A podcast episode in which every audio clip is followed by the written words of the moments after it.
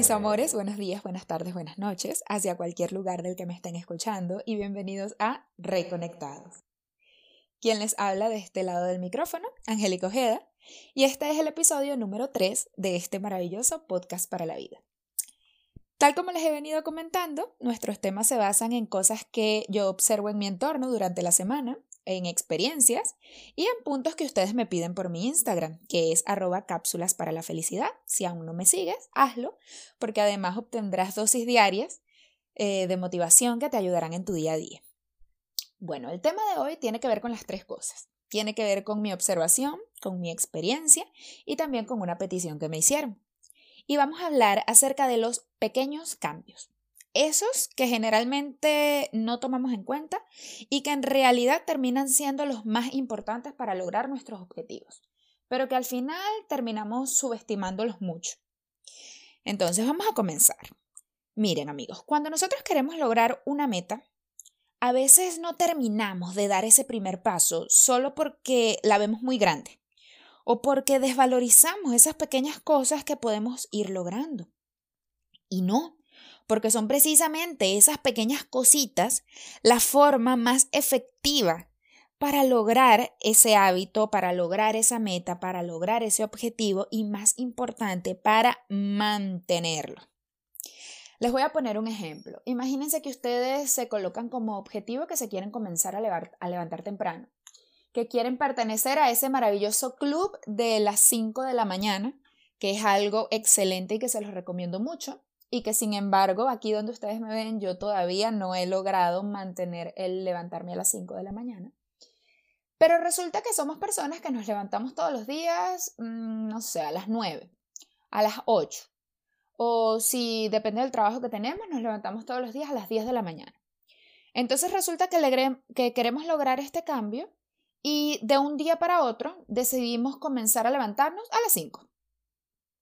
El primer día suena la alarma a las 5 y puede que como tienes la motivación del primer día, pues lo logres. Pero es muy probable que el segundo día comiences a aplazar esa alarma, al tercer día la aplaces todavía más y al cuarto día termines levantándote a la misma hora de siempre, porque estás dando un cambio extremadamente radical para poder lograr esa meta que quieres lograr. Entonces, eh, una herramienta muy efectiva para poder alcanzar tus objetivos es aplicar una estructura.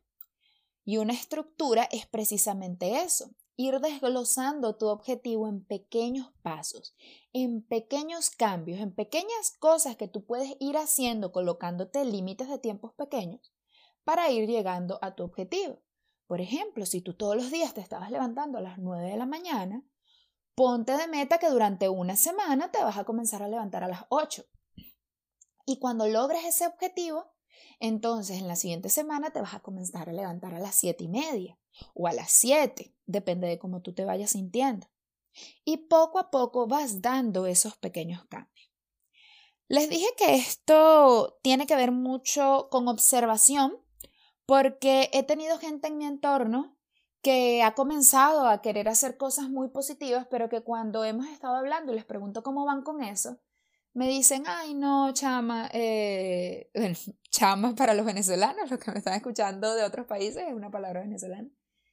Em, lo dejé porque, qué fastidio, un día lo hice, otro día no, y así va.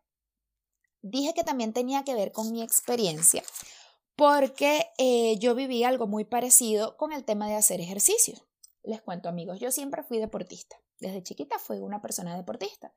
Pero cuando dejé el deporte me costó mucho retomarlo.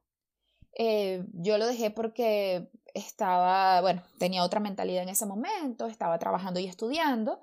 Eh, realmente sentía en ese momento que no tenía el tiempo y lo dejé por mucha, por una, un largo espacio, lapso de tiempo.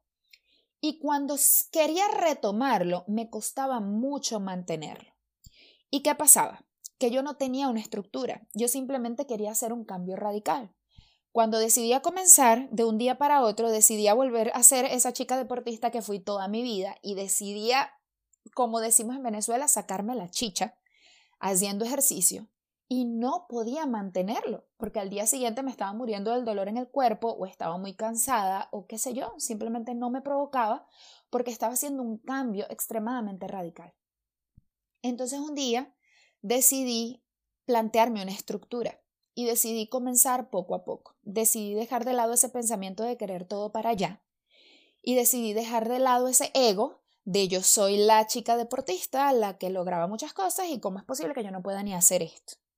Y decidí ir poco a poco, decidí ir paso a paso.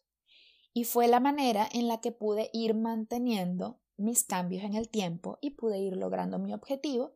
Y hoy en día soy una persona que hace ejercicio cinco días a la semana, de manera fácil, sin estrés y sin tener que estarme echando ganas todos los días. Bueno, mentira, a veces está haciendo mucho frío y me tengo que echar ganas, pero lo hago. Entonces, eso significa que cuando te sientes cómodo o cómoda con esos pequeños cambios, puedes pasar al siguiente. Y que para lograr metas grandes es más efectivo partir de esos pasos pequeños y no de esos cambios tan radicales. Te lo digo desde mi experiencia. ¿Sí? Desde las cosas que tú puedes mantener esas cosas que tú puedes mantener valen más y ayudan mucho más que esas cosas tan grandes que quieres hacer de un momento para otro. Entonces, no te presiones de esa manera tan fuerte como te quieres presionar o como te estás presionando. Y no importa si de repente un día te caes y no lo haces. La disciplina está en que tú tengas la percepción de que no porque un día no lo logres significa que vas a tirar la toalla y vas a dejar todo a la basura, ¿no? Tú vas poco a poco, tú vas dando pequeños cambios, eres una persona diferente ya solo por decidir hacerlo. Entonces, concéntrate en eso. Bueno, amigos, la pregunta de reflexión de hoy, que más que una pregunta va a ser una pequeña tarea que quisiera que hagan, va a ser que durante toda esta semana tú te vas a enfocar en una sola cosa, una cosita, una pequeña cosa que te pueda llevar a lo que tú deseas. Te voy a poner un ejemplo y fue la razón y la petición también de este tema. Imagínate que tú estás en una relación que quieres dejar, porque tú sabes que es una relación tóxica, una relación que, que simplemente no te hace bien. Pero te cuesta mucho, creo que a todos nos ha pasado.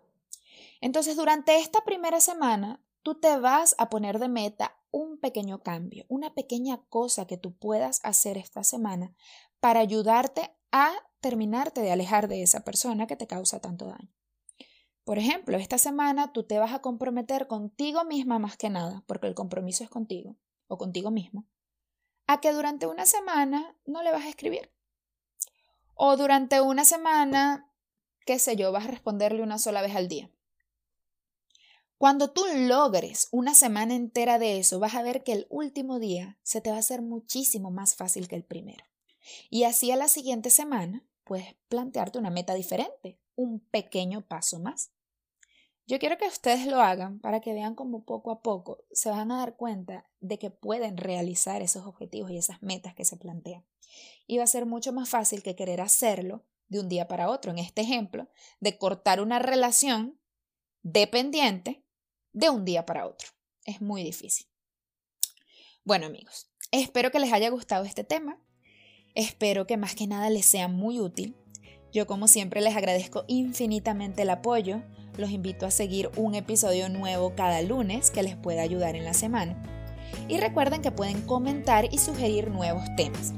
También te pido por favor que puntúes este podcast con 5 estrellitas en la plataforma en donde lo estés escuchando. Eso también me ayudaría mucho a crecer y a llegar a más personas. Y te invito a seguirme en mis redes sociales. Estoy en Instagram, en YouTube y en Facebook como Cápsulas para la Felicidad. En Twitter estoy como Cápsula Feliz y en mi Instagram personal como Angélica ODS. Bueno amigos, me despido de ustedes enviándoles mucha luz, energía y buena vibra y recordándote que tú puedes con más de lo que crees. Pero primero hay que creer. Reconéctate contigo